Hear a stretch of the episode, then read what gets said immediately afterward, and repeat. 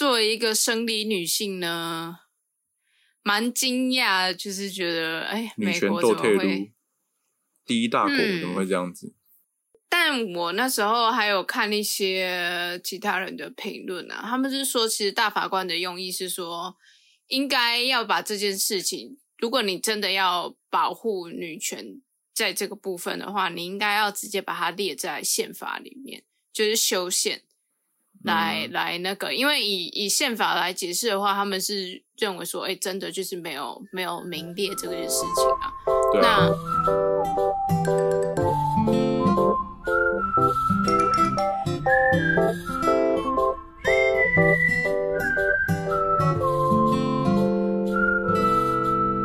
那哈喽，大家好，我是李黎，我是超子泰哈哈。我是在欢迎回到林安泰诊所。欢迎收听最新一集的一周新闻回诊单，耶！耶、耶今天要讲什么？哎、我我前几天看到一个新闻，就是呃，我是在捷运上，然后如果坐在那个位置上，然后嗯常常会感受到旁边的男生的脚开很开，然后我会感到很生气的那一种人。你说你被挤压到的感觉吗？就是他脚开很开，然后可能会碰到我啊，然后我就会觉得很不爽啊。哦，的那一种人。但嗯我那一天看新闻，然后他们就有说，其实男生他没有办法在很自然的状态下脚合着的这样子坐着、欸，因为有蛋因为会卡的，对对对，会卡到鸡鸡跟蛋蛋，是真的吗？嗯，我不知道哎、因为可能就是小时候没有被教导说哦脚要合起来，因为可能就是传统的观念下，女生脚要合起来好像是比较那个淑女，就是女生都会被要求说脚要合起来，不要脚开开，男生好像就没有特别管，所以我也不知道是不是因为教育的关系。但如果塞塞你现在翘脚，现在叫你人马上翘脚，嗯，然后你的翘脚是那个腿是合起来的，这样子夹在一起的叠，就是翘脚吗？还是说你会开开的，很像一个三角形这样子的翘脚？看场合哎、如果是在家里的话，当然就是没差。但如果是旁边有人那种，你就像说大众交通上的很挤的话，可能就是真的是要夹起来吧。但是夹起来会卡住，对不对？嗯，对啊，对啊，我 我就是要证实这件事情而已啊。就是相对不舒服啦，不得不不是啊，你随便放一个可能就是星星长在你下面，然后你把它翘脚，那不是也会夹起来吗？不是一样道理吗？不管什么东西在下面嗯都会夹起来吧？不是啊，因为因为我看那个资料，他就是说那个男生是必须要特别去瞧一下他的鸡鸡跟蛋蛋，他才有办法腿跟腿这样合在一起的翘脚。他必须要把那个位置瞧好，他才有办法这样贴在一起翘脚，不然他会夹住他，会很不舒服。那可能是欧美尺寸吧？没有，那个是日本人。那可能我小屌吧？我就我就很好奇这件事情，因为那个那个发文的人，他就拿那个《One Piece》航海王的里面的一些角色，就是很霸气的坐着，然后跳咖这样子的的那个图来看，然后每个人都是很开很开的那种翘法。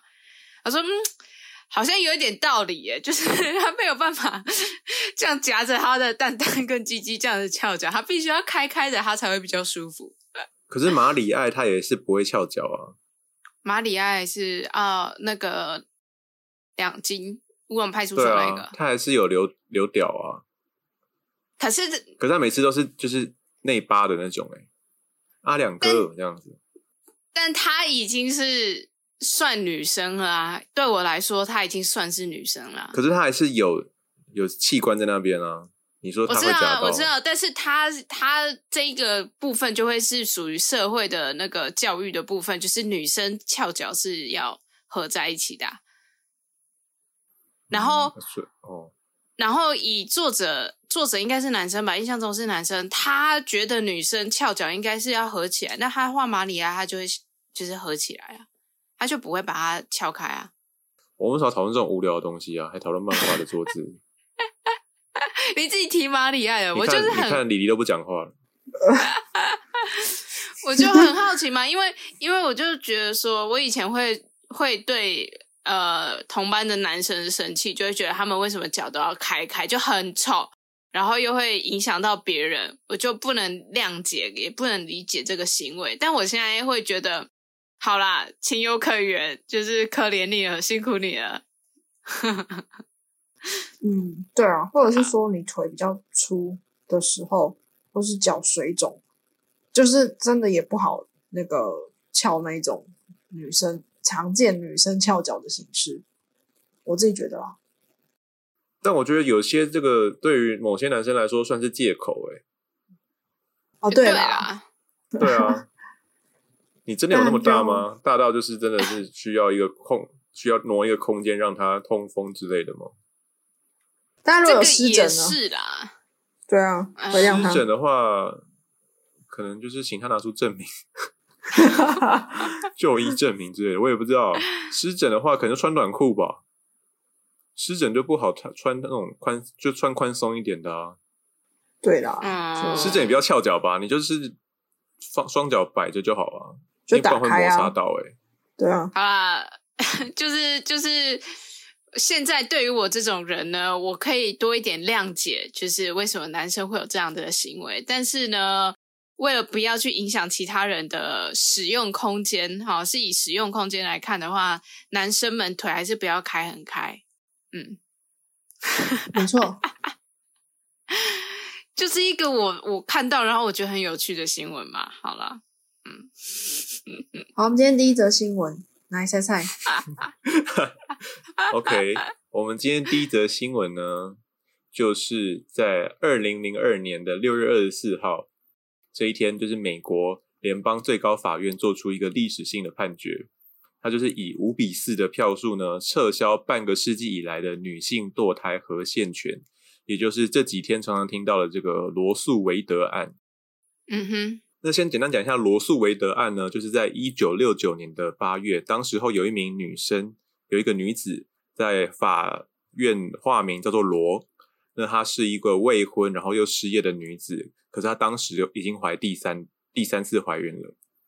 哦，说不定对，那可能说不定就是那时候的，就是呃避孕的风气啊，一些措施不是还还没有那么盛行，所以她第三次怀孕，所以她就想要堕胎。可是根据他的家乡德州的法律规定说，就是除非你是有受到强暴、强奸，或者是胎儿就是已经影响到妈妈的身体状况了，才可以堕胎，不然的话就一律禁止堕胎。所以朋友就是建议他谎称要去，就是遭遭到强奸啊，可是他也提不出证据，所以呢，他就是告状呢，代表这个德州的检察官叫做韦德，就是。对他，这对韦德起诉，因为他毕竟是代表德州的检察官，然后指控说德州禁止堕胎法律已经侵犯到了这个罗的隐私权，所以后来呢，在过个三年之后，最高法院就宣布说，就是未满三个月，就是怀孕未满三个月的孕妇呢是有堕胎的权利的。那这个就等于说是在当时候为这个女性的堕胎权，就是开了一个类似先锋的感觉，开了第一枪。那才有后续的一些堕胎的一些措施跟一些法律这样子，所以美国在二六二十六月二十四号撤销这个罗素韦德案呢，就是等于说就是让了这些让这半世纪以来受到的这个法律保护的这些堕胎权益遭到一些就是等于说没有了啦。那这裁决书呢，主要意见书里面就是表示说大法官。大法官在里面写到说，堕胎是一个道德的难题。然后，因为宪法里面没有提及到堕胎，所以堕胎权呢也未受任何宪法条文的明确的规定。所以他就是觉得说，要将这个复杂的道德难题交还给人民以及人民选出的代表，也就是就是州政府手中。所以呢，就是以后全美的女性堕胎的问题将不受到这个宪法的隐私权的保护。所以就是也导致原本多数呃就是怎么讲啊？所以导致呢原本就是可能偏保守党的一些州啊，像是德州或是哦还有俄亥俄州啊，然后佛州等等的，因为这个法这个法案的撤销之后呢，就是开始要积极的去更新，然后禁止这个堕胎法了。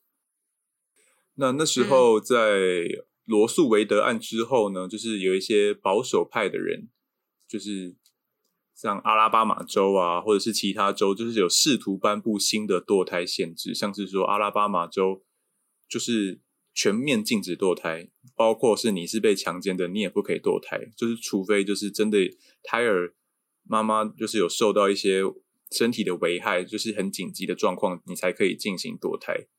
然后甚至还有一些什么心跳法，就是说测试到胎胎儿有心跳之后，你就不可以堕胎了。这种法律也有，所以这个，但当时候是因为有那个罗素韦德案的庇护下，才没有那么全面性的禁止。但是这个法案撤销之后，所以可能就是会全面的很多，几乎是美国半数的州都会考虑要进行禁止堕胎的法案，大概是这样子。嗯，最近这个新闻算是蛮蛮多地方在报的吧。然后作为一个生理女性呢，蛮惊讶，就是觉得哎，美国怎么会第一大国怎么会这样子？但我那时候还有看一些其他人的评论啊，他们是说，其实大法官的用意是说，应该要把这件事情，如果你真的要保护女权。在这个部分的话，你应该要直接把它列在宪法里面，就是修宪来来那个，因为以以宪法来解释的话，他们是认为说，哎，真的就是没有没有明列这件事情啊。那那你真的要调整，你应该是要去修宪，而不是让这个有点像灰色地带的东西一直存在吧。所以虽然说一开始。知道这个消息会觉得哎很冲击，可是换一个方面想，他其实是在呃那个叫什么追不是追根究底，就是找出真正问题的源头啦，然后从源头开始处理。就但要修宪其实也很难很困难，非常的对，嗯对，因为他们还有保守派、共和派的人很多，然后共和派的人就是就是非常的。不不希望堕胎啦，他可能觉得说可能会，毕竟胎儿也是一个生命啊，你这样子等于是谋杀一个生命，或者是有一些宗教的影响，也可能会导致就是他们觉得说堕胎是不好的事，应该要有了生命就应该把它生下来。我知道啊，知道啊，但但但这些 I don't buy it，我相信我们都不会那么认同啦，我们这几个。对啊，我们今天讲出来就是觉得不是很认同。然后这件事情呢，很多人就是有感谢这个川普前总统川普，因为他在这个就是大家觉得说推翻这个罗素韦德案呢，就是是川普的功劳，因为他提名了三个备受尊敬且强大的这个宪政专家进入了就是最高法院。嗯，就是法官就是比较信他，就是。共和有点像共和党派的感觉吧，嗯，呃，就是像台湾的宪法法庭也是有大法官嘛，然后大法官他是终身职，就是你一辈子就是会继续当主，就是直到你不当了为止。那我听其他的那个分享跟分析是说，美国的大法官他们一直以来是保持一个微妙的平衡，我忘记是十三个还是十五个，反正就是奇数。基数，然后有一半是偏保守，一半是偏自由的这样子。然后，但是在川普任内，刚好有一个，嗯，就多了一个大法官吗？哦，对对对对对，就然后就打破了那个平衡，就对了。就现在，呃，多了一个保守的，所以就会比较难。对，所以就是保守派会比较容易去取得他们要的结果。多数，嗯嗯嗯嗯。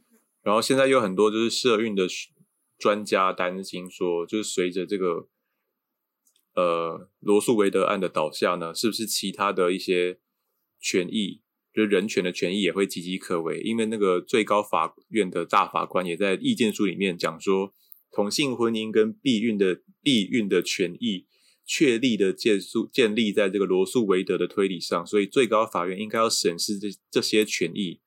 然后有责任矫正那些错误，嗯嗯，所以就是现在的美国，就是感觉很像一个国家里面有两个非常分裂的民族，就是有点像台湾，你知道吗？就是党跟党，然后民就是追随者跟追随者这样子，他们就是像是住着两个部落，然后拥有两个完全不同的价值观跟信仰还有目标，就是让人、就是人人跟人的心感觉很变得很远，就是两个完全不同世界的感觉。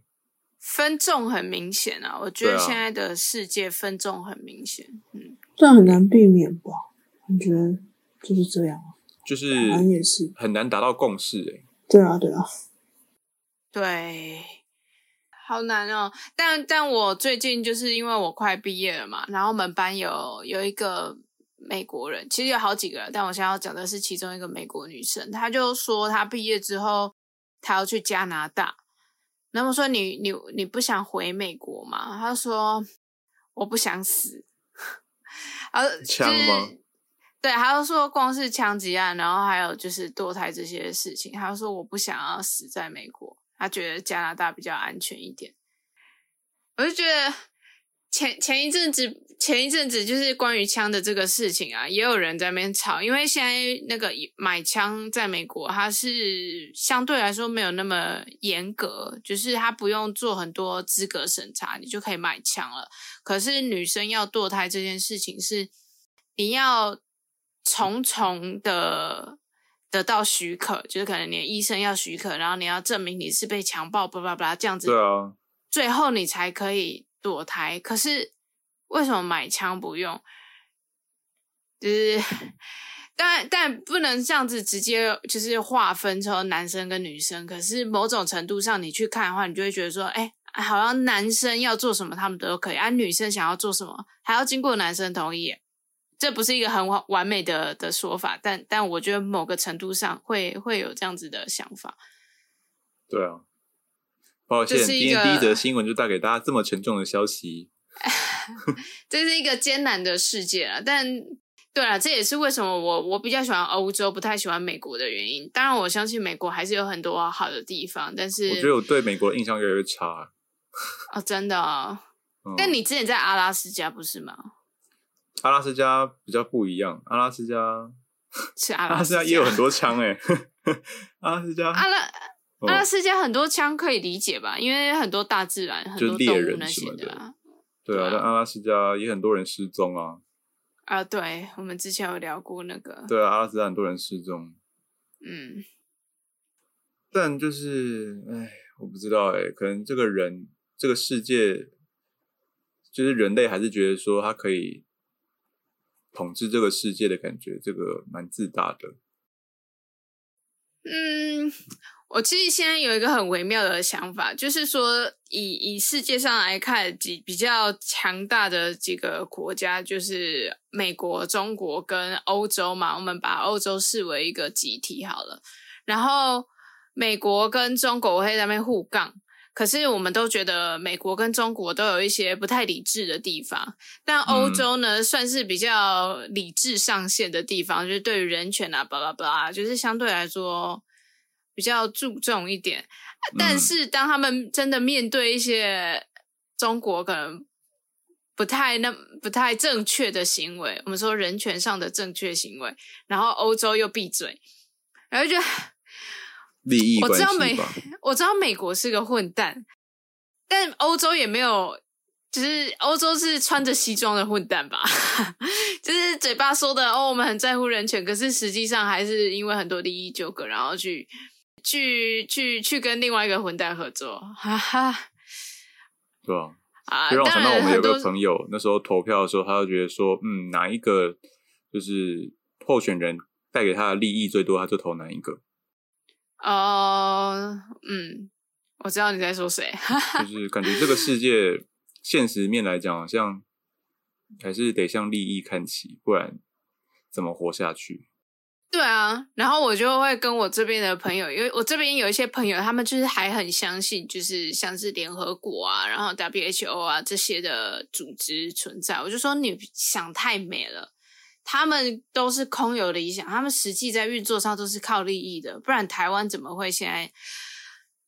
说到这个，哇，有一个突然间想到，我昨天看到一个那个我这边的朋友的的 Facebook 发文，嗯。他是香港人，然后他的本来那个居留证上面，就是比利时这边的居留证上面是写 Hong Kong，然后前几天就是市政厅那边就寄 email 给他，就说根据这个什么呃类似一中原则啊之类这样子，他们很抱歉地通知我朋友说要把他的那个出生不是出生地，就把他的国籍改成 Hong Kong part of China，然后说 We are 我们。理解也明白，这对某些人来说是非常敏感的做法，但我们也渴望得到您的谅解与理解。然后就啊，fuck，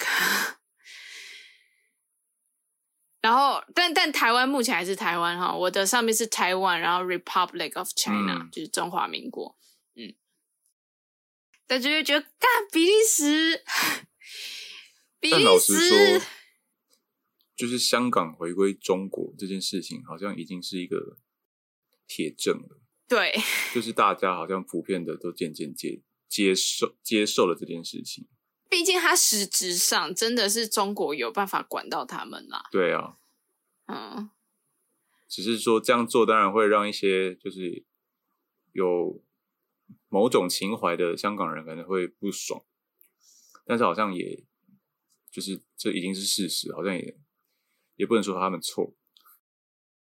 对，好啦，我我觉得这个世世界很复杂，好好难哦。就是我们可以去理解这件事情在发生，我们可以去关心它，但我们也不要因为说事情不是我们想象的那样子的发展，就是往好的方向发展，它没有这样子的话，我们也不要那么沮丧对我们就是对对这个世界跟这个人生，我们还是要保持着光明正向的思考，去慢慢让它变得越来越好。嗯，满满的正能量，啊，慢慢上起正能量啊，看见好太阳，啦，满这满的样子李正能量黎才会。开始说话。但我要讲的好像也不是什么好事情。好，没关系。我今天要来跟大家分享的一个新闻，一开始是先，其实就昨天看到，然后今天就有结果了，所以呢，算是嗯，但是不好的结果。对，好，今天要讲的就是韩国有一个十岁的女童赵友娜跟她的爸爸妈妈一起失踪，然后我昨天看到只有失踪的消息，然后呢，就是根据韩国的报道，就是他们的中小学生每年就是会有大概三十天左右的校外体验式学习，就是说你可以在这段时间请假，然后并不会有缺席的记录这样子。比方说你如果要家庭旅行或是实地考考察都可以。然后这个妹妹就是尤娜，她就是父母带她到呃，就是说探访济州岛一个月的体验农出生活为由，所以她在上个月的时候，她就请假到这个月。但体验结束之后呢，她都还没有回到学校去上课，所以校方就想说，那联系一下家长，就家长也联系不到，所以呢，这件事情才被曝光的。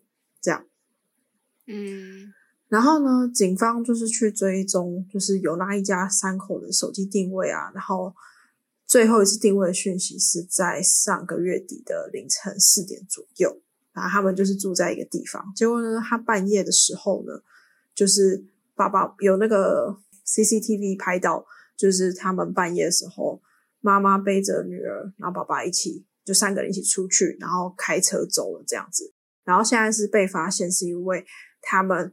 就昨天呐、在距离松谷码头防波堤大概八十公尺的海中呢，去发现到他们家的车子，然后就进行打捞。嗯结果打捞的时候呢，就就是呈现上下颠倒的方式。那当然，想而知，我刚才提到了，就是已经是不好的消息，所以他们三个人是死掉的状况。然后，嗯嗯，透过 DNA 的采证就知道了，是他们三个。那后来发现，昨天呐、我还不知道这个结果的时候，新闻就有说到是他爸爸妈妈好像欠下负债，就是他们家的信箱里面有很多那种催缴的账单。结果，嗯，对，那接下来证实就是说，他妈爸爸妈妈上个月把他们经营的电脑公司关闭。我猜这里的电脑公司应该是类似电脑维修公司那种的。然后呢，相关债务是、呃一亿韩元，就是大概台币两百二十八万。然后我就想说，天哪，他们三个人的价值也才值这两百二十八万吗？就应该没有绝望到这个程度。但因为我最近又看了一个关于韩国的经济的影片，然后就发现韩国的很多年轻人现在其实他们也蛮容易，就是基本上有大概百分之五十左右都有负债的状况这样子。然后我就想说，嗯，就是变得他们确实社会上的压力有点沉重，可是把小孩带去 自杀，真的是蛮不对的事情啊。对，然后。他们韩国的年轻人之所以会举债，是因为他们的呃，应该说他们是小资族，但又有太多消息灌输他们说可以透过投资赚钱，所以他们宁可把钱借来投资。但殊不知，可能你投资的每年的那种回馈的趴数，都还比不上银行的那个那个利息。对，然后加上他们现在社会底层，还有就是高利贷在韩国其实是很常见的一件事情。然后很多你已经是在底层的人，他根本就没有那种信用贷款可以去跟正式的或是常见的银行去借钱，所以他们只能就是去跟高利贷借钱，那就是会变成一个恶循环这样子。对，好，反正呢，这就是关于这则新闻的分享。那我个人觉得最不对的就是 他爸妈为什么要把小孩带去？小孩没有，他可能根本也不知道这件事情啊。然后就被带去自杀，这样子。对啊，对。但是如果留小孩下来，那小孩要怎么办？他会有其他亲戚，他会有亲戚或是社福机构，当然会，他会相对的会过得更辛苦。只是说这样等于他爸妈杀他，我觉得啦。对，对，但是怎么讲？我我会想说，就是。好啦，毕竟你把一条小朋友的生命带走，它不是一件好事。可是我又会想说，那他真的活下来，他会过得比较……他会不会觉得说，爸爸妈妈怎么丢下我一个人？也有可能，但这就是很看个人后天他后来的发展是怎样。其实我觉得，对，很难讲。但重点，我个人比较惊讶的是说，他们的相关债务，我不确定新闻对不对啊？但是现在新闻是写说，新台币两百二十八万。然后我就想说，他不是 两亿或二十亿之类等等的，而是两百万这样子。虽然感觉是还得出来的，对，就是你你去跟银行谈，然后你可以用你可能你去找工作，然后你每个月可能提拨多少百分之几，你有展现出你要还款的诚意的话，银行他们其实是可以沟通的。虽然我猜他，我不确定他这里的两百二十八万是银行还是高利贷。如果是高利贷就比较麻烦了，但如果是银行的话，但也不知道他信用好不好。就是信用不好，银行也不能借，但是他可以去卖血啊，就是想尽办法要还吧。如果是银行的话，真的是可以的。就是说，他你等于你的薪水就是很透明化了，他会知道你多少薪水，然后你每个月要提交几趴回去给他，这样子。maybe 五十趴的钱你都要给银行，他就这样慢慢扣，慢慢扣，扣到你还完这样子。对，嗯，对对对，所以嗯，好，奉劝大家，如果有这相关问题，就是我觉得都还是可以沟通的啦，除非是黑道老大那种，就比较可怕。对，对啦，但我我认识的韩国朋友，就是他们都。呃，怎么讲？韩国读大学的学费真的很贵，就是跟嗯去国外读大学差不多。所以他们很多韩国人会，如果英文能力可以的话，他们会出国读书，是因为学费都差不多啊。那他为什么要在韩国读？这样，然后他可能一个学期、一个学年的学费就是台币要三四十万以上。那那真的是很多人是要。背学贷才有办法读大学，对啊，对啊，因为他们的前面那几所也都是私立的，对，所以，嗯，当然首尔大也很贵啦，只是说也比是也是比它贵，只是说他们又如果刚好没有首尔大，然后读那个私立的话，像是延世大学的话，可能就像你讲三四十万这样子，嗯，对，所以我觉得他们的压力蛮大。然后他们出来最终的目标就是进到大公司、呃、，Samsung 啊，然后 LG 啊这种大公司，然后进去再被压榨。虽然他们的起薪是比别人高的，但就是也是一个极度高压的状况。对啊，我我认识的韩国朋友都有，对他们现在都在大公司了，他们都有有努力的进到大公司工作。但是我朋友就说很辛苦，然后想离职这样子。然后我就想说，你都已经在大公司了，然后你要离职，那你还能去哪里？嗯，不知道啊，啊，就觉得嗯可能不要在都市吧。如果不要在他们的都市，会不会好一点？因为其实其他地方我也不了解他们其他。可其他地方如果乡下的话，可能就是没有赚到那么多钱哦。对啊，但生活费相对就你要有选择，就是只能有取舍啊。哎，你看过卫生吗？我知道，但我没有看。就是未来的未，生活的生，就对啊是一部就是职场生涯就是努力的那种剧，可以看一下，蛮写实的感觉。嗯，没有，因为你你说的那个，他可能在都市生活，他的薪水比较高，虽然花费也比较高，但是他所剩下来的那个钱是可以去还的。可他如果去乡下，他虽然生活费比较低，但是他整个比起来，他可能他钱会还不出来。不是说你朋友的状态啦，如果他要离开大公司，不要有高压的生活的话，你是说他还学贷吗？还是怎样？哦，没有没有没有，他没有学贷，他没有学贷。可是他家就在、他家就在都市啊，他家就在首尔啊。他去其他的地方，法他要多那个房租啊，那没有办法啊。好吧，都市人的无奈。好吧，那我觉得这不是只有在韩国啦，就是亚洲其他国家都有点大同小异，就是面临的问题这样子。其实对，老实说，就是这样子看一下哦，美国，然后韩国，然后人又在欧洲，然后这样看一看看一看，我以我自己的价值观来判断的话，我会觉得哎台湾还是不错，所以我才会想说，嗯，最后还是回台湾好了。是啊很多人都会觉得说，哎，你在国外啊，欧洲一定很好吧，叭叭叭什么的。只能说，就是事情真的是一体两面啊。然后我这样看一看，我觉得台湾还是真的很不错。虽然以前都会喊鬼岛鬼岛，嗯嗯而且当外国当外国人真的很累，嗯，不得不说，因为你永远都不会是有当地人的福利，真除非你变成当地人。没有。你就算变成当地人，你还是不会变成当地人。但我觉得，如果是就是比起那种就是跟当地人结婚，然后变成当地人的话，这种我觉得会好一点点。但如果你都是外国人的话，真的是很累啊。对，好，小小题外话啦。好啦，你要讲你的新闻了，最后一个。赛干有要说什么吗？没有，我只是怀疑台湾不错吗？问号，看是哪方面的。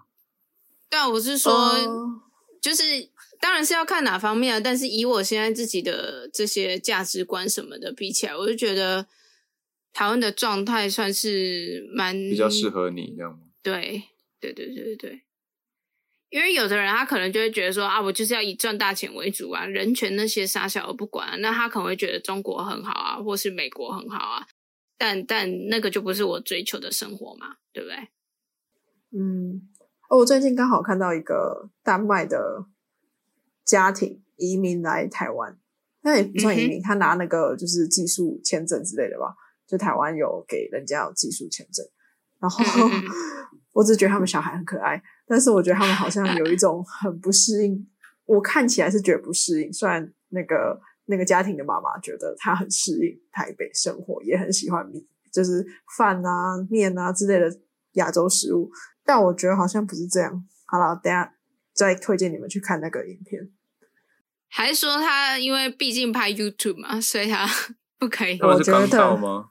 对，我觉得刚是到哦。对，然后说到 YouTube，我也很就是只要是外国人，然后大力的赞赏他们喜欢台湾，就好像也是一个流量密码。对啊，就是是啊，对我就会觉得渐渐的比较少看外国人的节目？我真的会挑哎、因为就是有几个我还是会看，但有蛮多个我现在都不会看了，因为真的就觉得太被舔了，好不舒服哦。对，那这个很好吃，什么？我你不喜欢被舔哦，或是标题嗯直接下说，嗯，可能回到他自己的母国，然后他就会觉得说，我有点不喜欢这里。回家最不习惯，我喜欢台湾的圈圈叉叉那种。对没错，然后我就会觉得，哦，完全不想点进去。对对，好，下一个新闻，好啦，下一个新闻就是呢，我其实你们应该都知道，就是我长期有睡眠的困扰，然后我的睡眠品质一直都蛮差的。嗯，那我嗯这几天就看到这篇新闻，就很有趣啦。他就说呢，哎，没有，他没有说，所以我就觉得这篇新闻很有趣，来分享给大家。你们有没有觉得说天气凉的时候，像是秋天啊、冬天啊，好像特别好睡？还有下雨天，下雨天的时候很好睡。对对对对对，最近就是丹麦，一样是丹麦，有一个研究，它就证实说呢，地球暖化导致晚上的温度越来越高，而这个越来越热的夜晚，让人入睡的时间变晚了，然后起床的时间变早，所以整个晚上的睡眠时间也因此缩短了。所以呢如果欸你是夜猫子，或者是你睡不好，这都是气候变迁的错啦。所以我不应该去看中医哦，我应该是去开冷气吗？你应该直接睡冰柜哈。就是你可能自己本身没有强烈的那个感受，但是他有研究去记录，还有推测，就是从工业革命开始，人们开始大量排放排放二氧化碳嘛，那就导致了温室效应，这都是我们知道的。那以目前来说，我们每个人平均每年的睡眠时间会减少四十四个小时。每年减少四十四个小时。不是不是不是，我们现在一年嗯会少四十四个小时，但不是说哦，明年再加四十四个小时，所以你两年就变成少了，呃，第二年就变成少是八十八个小时，不是这样，他是说每年固定减少四十四个小时。目前哦，就跟以前比的话啦，我现在就是少睡了。跟工业哦革命的前的那个时候比，对，嗯哼，OK，然后那时候人真的是很会睡诶。当然他那时候可能没有灯啊，还是什么，然后活动没有那么多，那那也是娱乐，嗯，对对对，那也是影响因素，但是就有这样子去推算下来，就是如果以目前的碳排放量这样子持续下去的话，到这个世纪末，我们每个人平均每年的睡眠时间会减少到五十或者是五十八个小时。刚才是说现在是四十四嘛，然后嗯这个世纪末会变成五十到六十个小时。这个世纪末是二零九九吗？呃，世纪二十一世纪没有，哎，对，那还有七十年的时间。呃，对，八十七十年的时间，会会平均每个人睡眠的时间会少六十个小时一年，然后睡眠不足的夜晚也会增加到每年十三到十五天这样子。但说不定到那个时候，其实人类已经不需要睡眠，哎，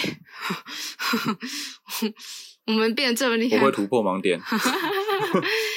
但我自己最近有注意到，因为我现在是这边是夏天嘛，比较热，然后我之前都是每天睡到九点半醒来，就是自然而然身体时钟就是生理时钟就是九点半醒来。我现在都是八点就醒来了，也没有说被热醒还是怎样。然后我睡我醒来之后，我都感觉到就是好累，没有睡饱，可是我就醒来了。是哦，那我跟你讲，你上班之后你会觉得更累，更没有睡饱。看我以前也有上班过，嗯好吗？九点是种九点半是种奢侈。I know, I know，但是我当然要上班，我睡睡觉时间我会往前提啊。但我现在是在说，就是现在变热了，然后我的确睡那个起床的时间有变早。嗯，我不太确定。可你们热到很热吗？这里热起来也是可以他他们很热啊，也是蛮热的哦，对啊因为他们没有冷气、电风扇对啊那，类的东西。那请问热是热到多几度啊？三十几啊，对啊，就跟台湾差不多啊，三三十十。几啊。对对对，是哦，可是这边好闷哦。但台湾有冷气啊，好吧而，且哈哈的还住顶楼，对啊，我是西 晒，阁楼我是西晒房，外面很凉的时候，我房间还在闷热。很可怕。对啊，对，哦，就是 by the way，之前那个设备出问题有没有？就是我的 iPad 它它过热，过热啊对，就是因为我房间太热了，我 对它就过热，嗯，好可怕哦。对啊，嗯好，我讲一下它那个研究数据好了，它其实是有做了全世界总共六十八个国家的的 data，然后大概有五万人的这个活动监测手环的数据，所以它其实是蛮跨种族啊国家的一个研究报告。他说，这个睡眠时间最长的情况是室外温度大概十度以下的晚上，然后随着这个温度的升高呢，睡眠时间也会跟着缩短。而当夜间的室外温度超过了三十度的时候，一个晚上的睡眠时间平均会缩短十五分钟。然后又想说十五分钟好像还好，可是人的那个深那个叫什么浅眠期跟生理时钟哦，快速动眼期，呃那个深层睡眠的时间，如果你少十五分钟，其实就差很多了。嗯嗯嗯，嗯，好，另外呢，就是这个研究还有发现说，就是某一些特定的族群会受到这个热温度而有显著的影响。你们猜猜看，有两种，你们说不定猜得出来。特定族群人特定种吗？族群，不是人种，不是人种，什么族群睡得比较少对对对对对，就老人啊，对，就老人。但是老人本来就睡得比较少，对不对？可是他们又会受到温度的影响，睡得更少。所以，我们刚才说，就是如果超过三十度的话，我们年轻人来说，一个晚上会少十五分钟的睡眠。可是，如果是超过六十五岁的人呢，他会少三十分钟。他所哦。对他所受到的影响是两倍。那婴儿会有差吗？婴儿没有说，婴儿目前没有说。我想说，我以后冷气要开到最凉，可是小朋友本身就比较热啊，他就是嗯，对，然后他们本来就睡比较长，然后对啊但他们是断断续续的睡，就对啊对啊对啊很麻烦欸。嗯，然后还有另外一个族群是女生，女生就没有分年纪了，女生的睡眠时间会比平均值再更少二十五 percent，所以女生就是影响是一点五倍，一点二五倍，拍谁？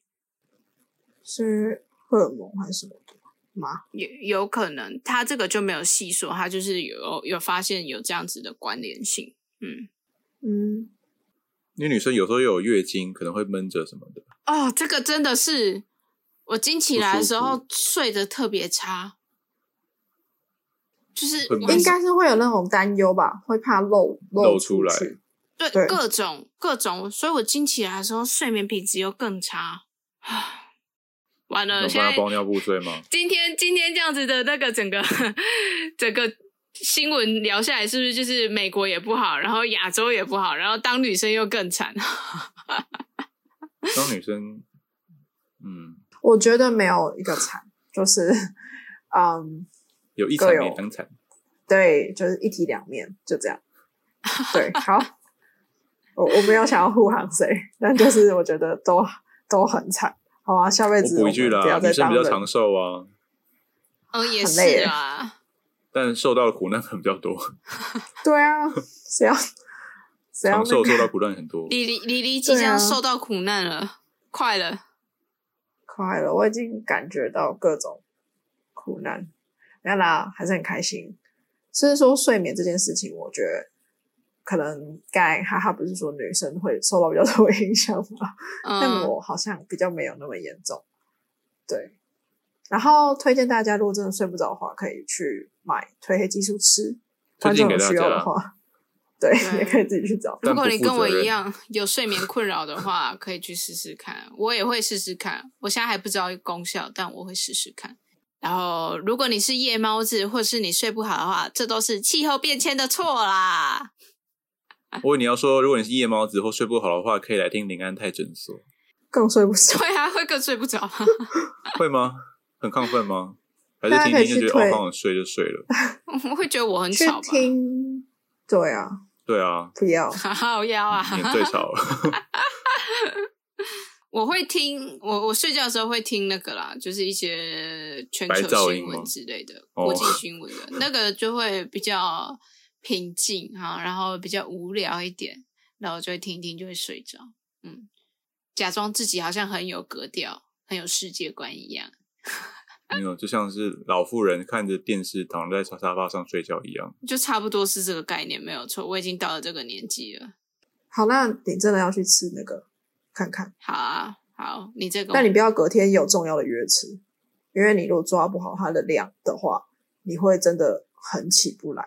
啊，好变，安眠药，对，没有，就是太多的褪黑激素。好，好那我试试看。好哟，那这集到这边，拜。下次再见，收听林安泰，一起避拜胎。拜。